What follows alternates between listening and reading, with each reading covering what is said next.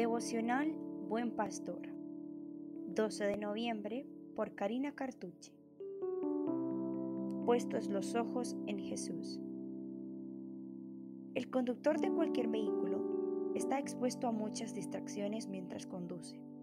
Peatones, otros vehículos que intentan circular en distintas direcciones. Cada uno de ellos intentando llegar a su destino. Todos sabemos que cuando conducimos, los segundos de distracción pueden llegar a costarnos la vida. De la misma forma, como cristianos, estamos llamados a centrar nuestra mirada en Jesús, tener precaución de todo lo que ocurre a nuestro alrededor, pero que esto no desvíe nuestra mirada y nuestro enfoque. Así como está escrito en Hebreos 12.2, fijemos nuestra mirada en Jesús, pues de Él procede nuestra fe y Él es quien la perfecciona. Jesús soportó la cruz sin hacer caso de lo vergonzoso de esa muerte, porque sabía que después del sufrimiento tendría gozo y alegría y se sentó a la derecha del trono de Dios.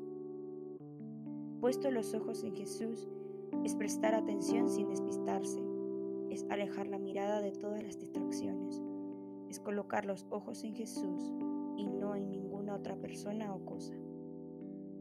Muchas veces nuestra mente y corazón tienden a dudar de lo que Dios puede hacer.